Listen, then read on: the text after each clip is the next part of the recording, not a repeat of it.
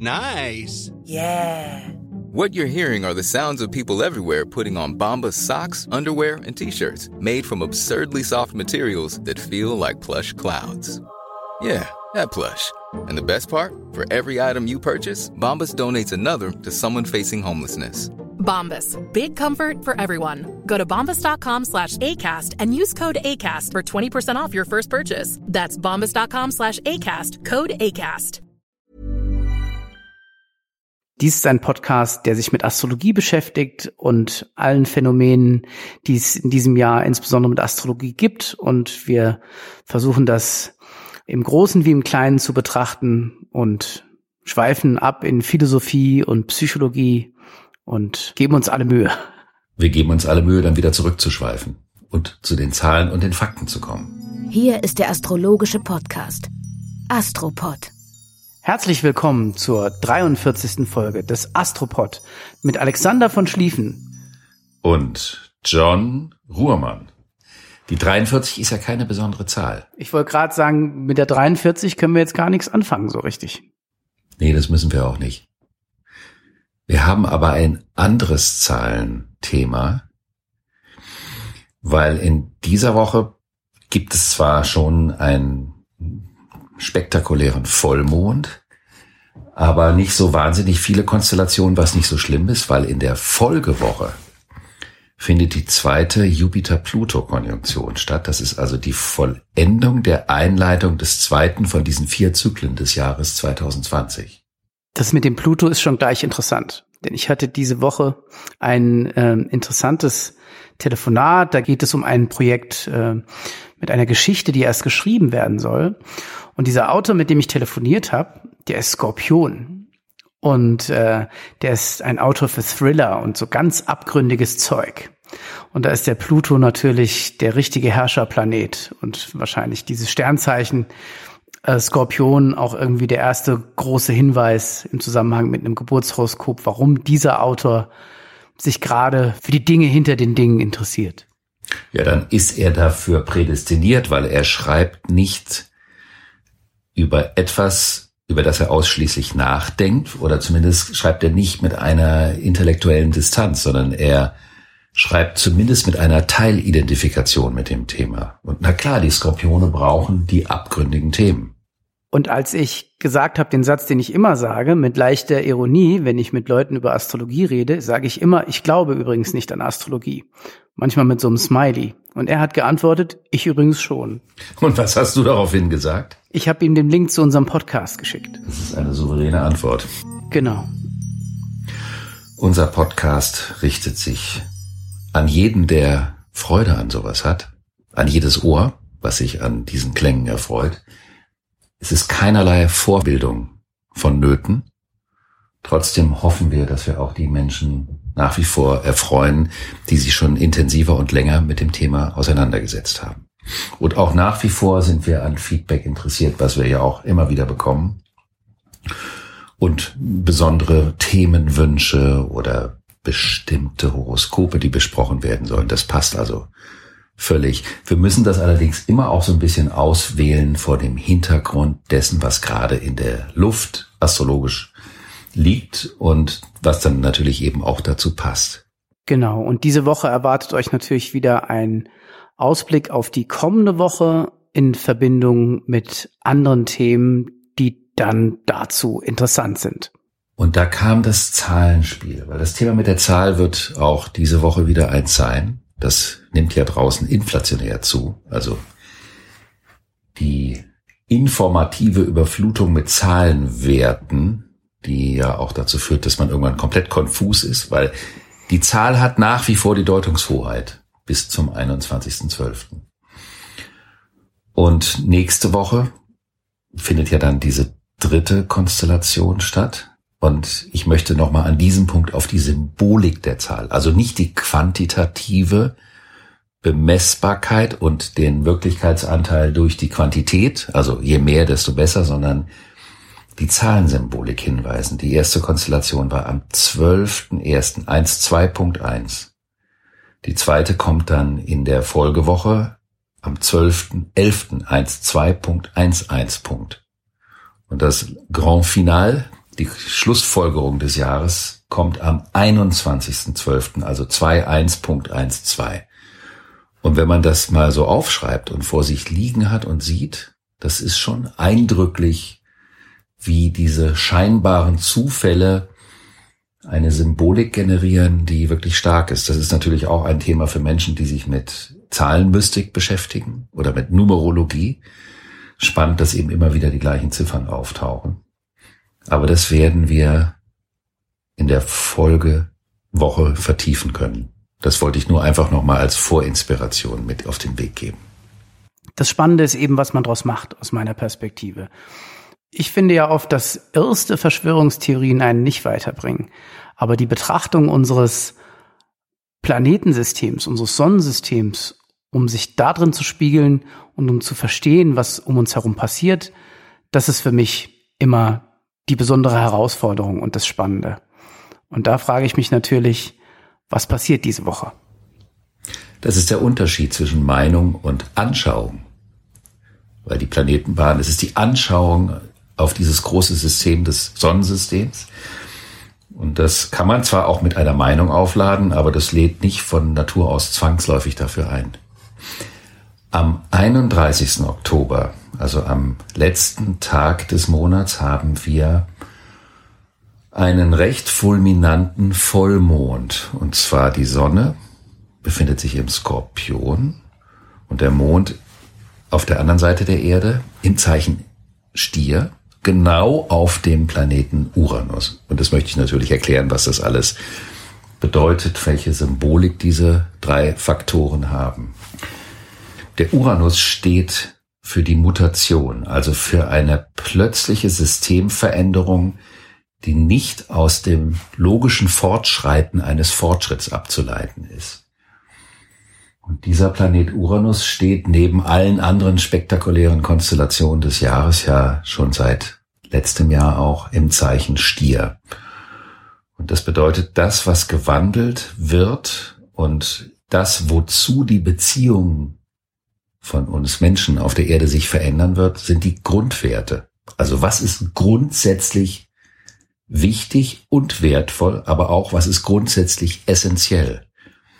Was brauchen wir zum Leben? Stier symbolisiert auch die Ressourcen, also ganz konkret auch die Ressourcen der Erde, aber auch die Ressourcen oder die Rücklagen, die Sicherheiten, die Annehmlichkeiten, die wir für uns, für unser Leben in der Welt brauchen oder meinen zu brauchen.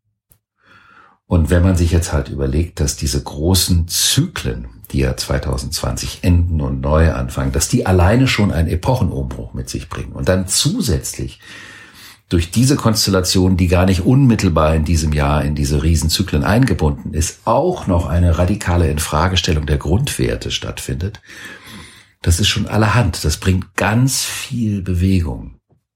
Es bringt auch temporär Unruhe, das muss man sagen.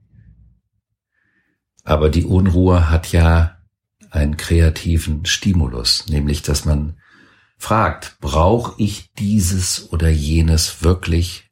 Was ist wirklich wichtig? Was meine ich haben zu müssen, um mich sicher zu fühlen? Was könnte da erneuert werden? Wie könnte die Beziehung erneuert werden? Und dieses große Thema, was jahrelang anhalten wird, wird genau an diesem Tag, am 31. Oktober, durch den Vollmond runtergebrochen in den Alltag der Beziehungen. Weil Skorpion bedeutet, es geht um meine verbindlichen Bindungen, Doppelbindung. Also nicht die netten Begegnungen, jemanden, den man einmal pro Woche im Café für einen charmanten Smalltalk trifft, sondern die Bindungen, bei denen es um etwas geht, in die man etwas investiert, mit denen man im besten Sinne auch eine Risikobereitschaft eingeht. Und der Skorpion-Vollmond ist jedes Jahr immer eine Frage, wie sicher fühle ich mich in meinen Bindungen? Wie sehr fühle ich mich darin geerdet? Und um es etwas juvenil auszudrücken, das Krasse an diesem Vollmond ist,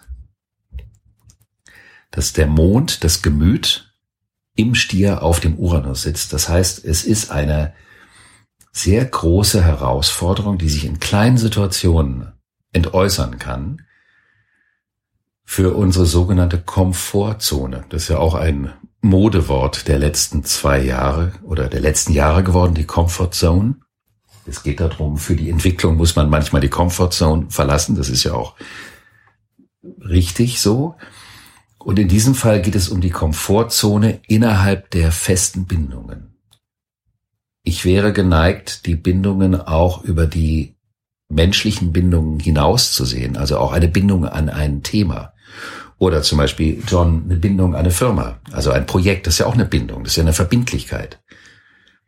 Du bist ja mit deiner Firma die ganze Zeit mit Verbindlichkeiten hast du zu tun, mit Zusagen, Verbindlichkeiten gegenüber den Menschen, mit denen ihr arbeitet, die für euch arbeiten und so weiter und so fort. Das gehört ja alles damit rein.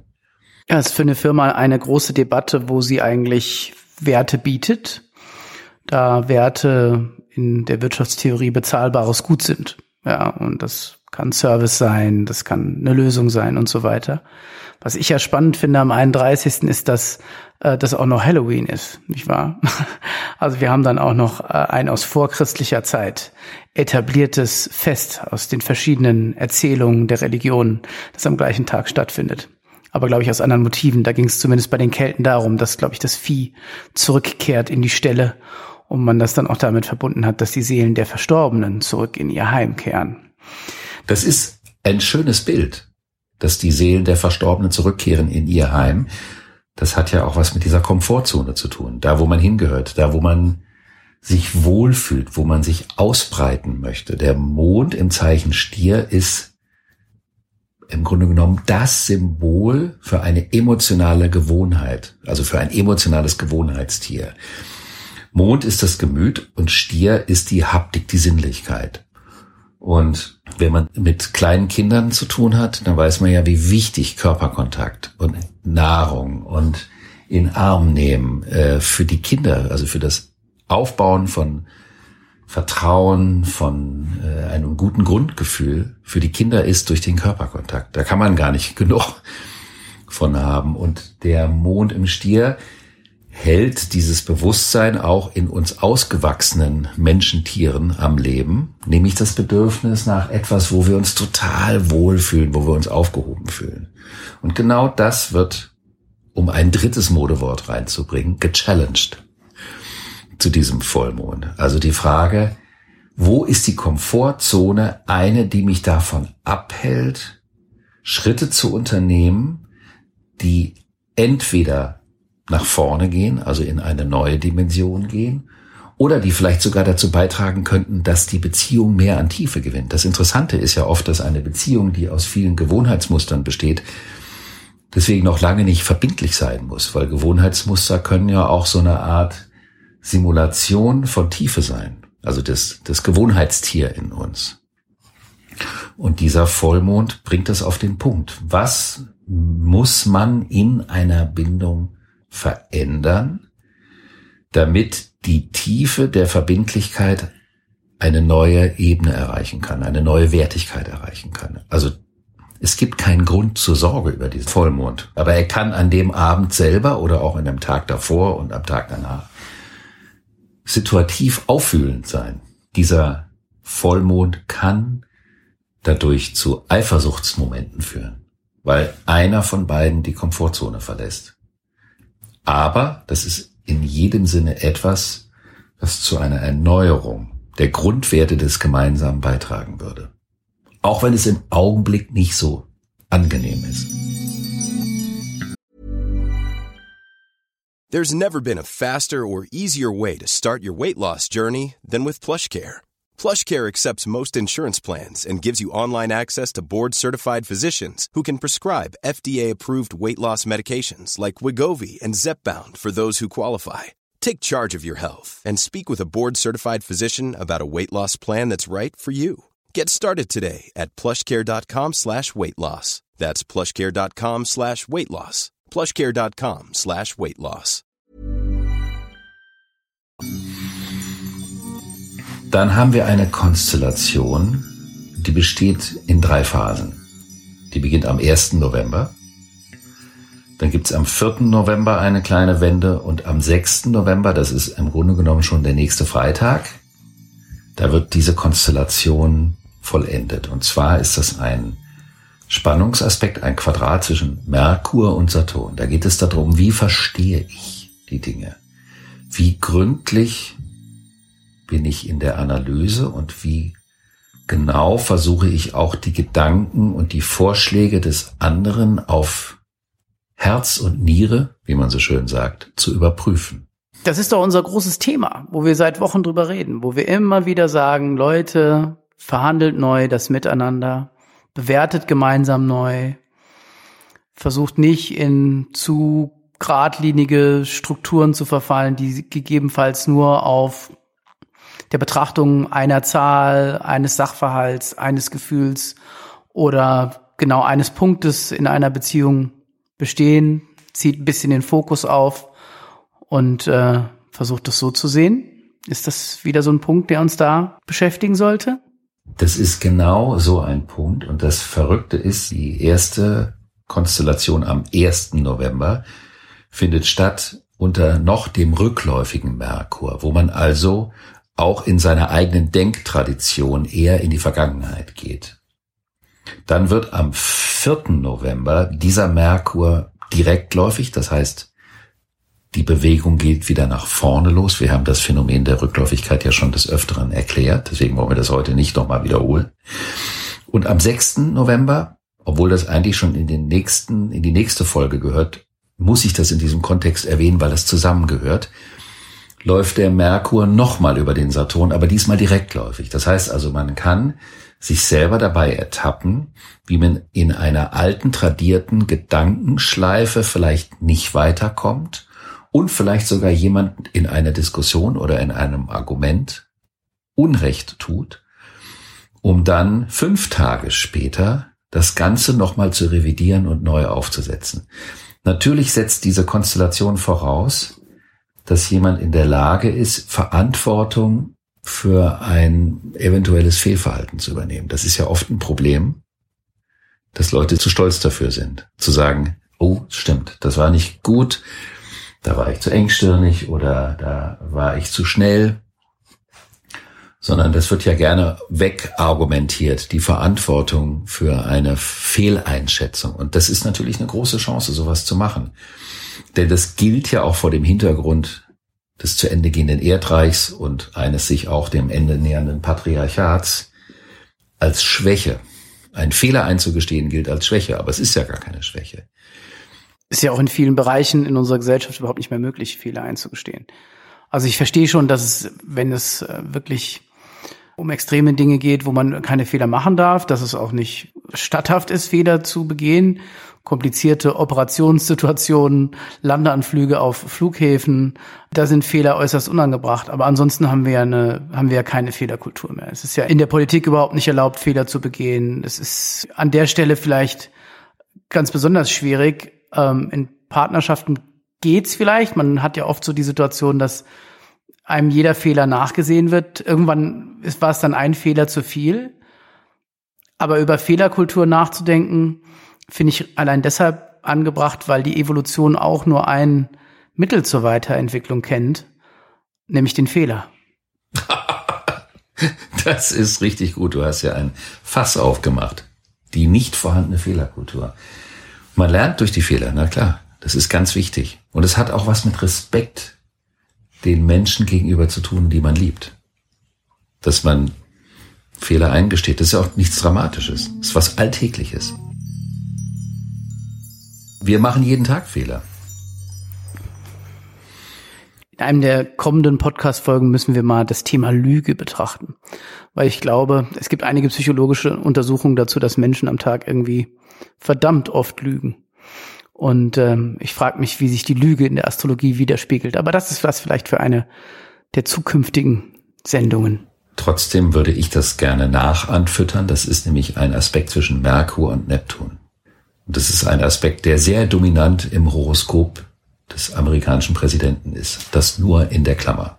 Genau. Am 3. November wird ja auch zumindest für na wahrscheinlich den ganzen Planeten, auf jeden Fall für die westliche Hemisphäre äh, eine wichtige Wahl ausgetragen. Es wird nicht sofort ein Ergebnis geben. In der Regel dauert es noch mal ein bisschen, bis das feststeht bei den aktuellen Mehrheitsverhältnissen. Aber wir reden von der Präsidentschaftswahl in den USA. Und da kann man unter den gegenwärtigen Konstellationen insofern keine eindeutige Aussage treffen, weil selbst wenn es ein Resultat gibt, kann auch das erstmal ein Fake sein. Und das gehört in diese ganze Rubrik hinein. Es wird im Moment auch viel über das Horoskop von Trump natürlich im Internet diskutiert und gesprochen, weil der eine Erfolgskonstellation in seinem Horoskop hat, die aber in dem Moment, wo sich jemand zur Rache entscheidet, sich in das Gegenteil umdreht. Und daher bleiben wir gespannt und vermutlich wird es länger dauern, als man das gegenwärtig annimmt, bis dort greifbare Resultate zu erwarten sind. Für mich ist das ein Hinweis darauf, dass ja Trump auch nur ein Bild ist einer sehr gespaltenen Gesellschaft. Ja, die Amerikaner haben ja so gewählt, jetzt die Mehrheitsverhältnisse sind etwas diffus, beziehungsweise manchmal genau umgekehrt.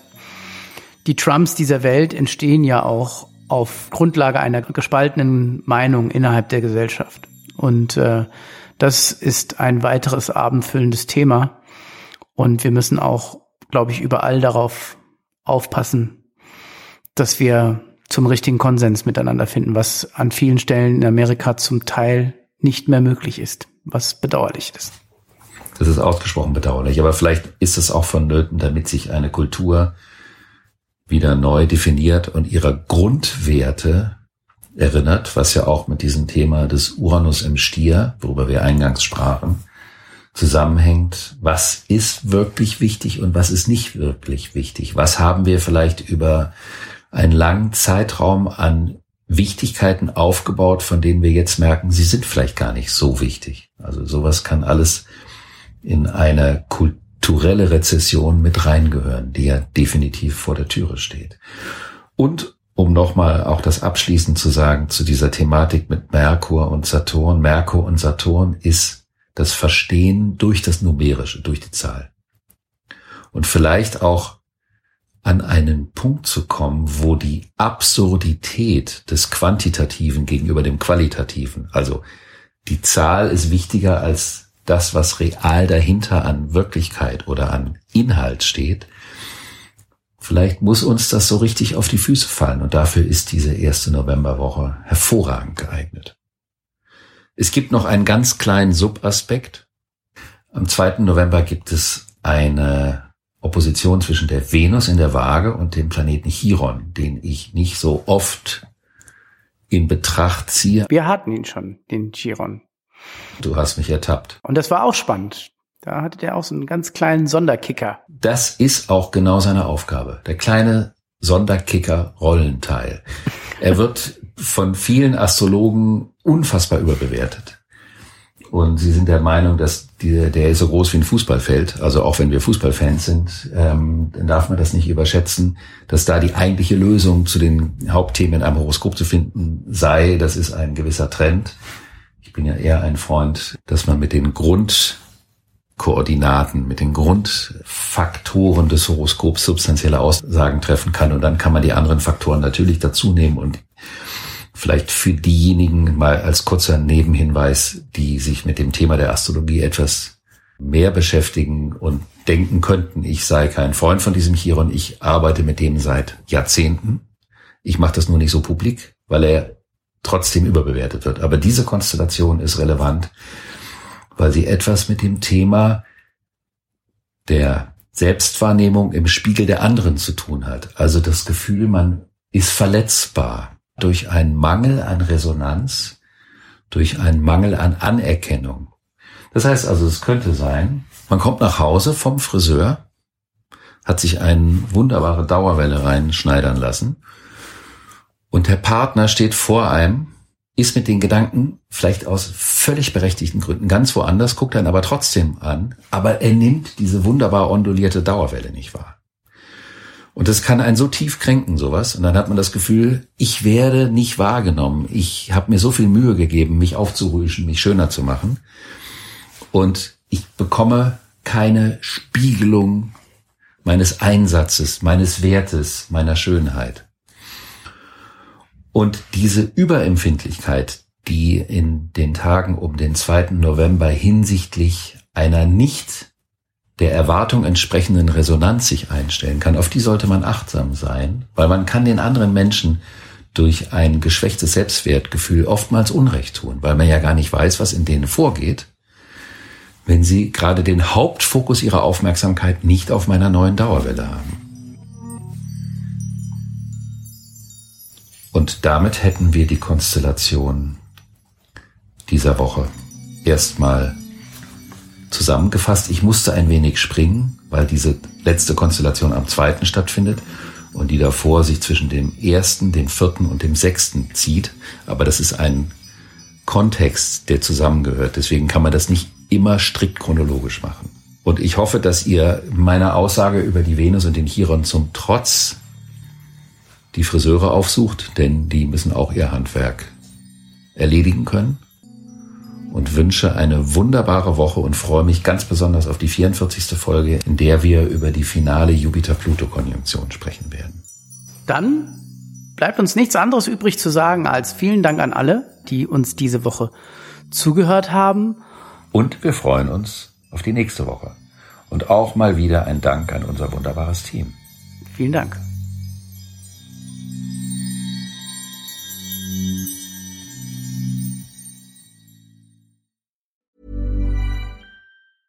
Normally, being a little extra can be a bit much, but when it comes to healthcare, it pays to be extra. And United Healthcare makes it easy with Health Protector Guard fixed indemnity insurance plans. Underwritten by Golden Rule Insurance Company, they supplement your primary plan, helping you manage out of pocket costs without the usual requirements and restrictions like deductibles and enrollment periods. So when it comes to covering your medical bills, you can feel good about being a little extra. Visit uh1.com to find the Health Protector Guard plan for you.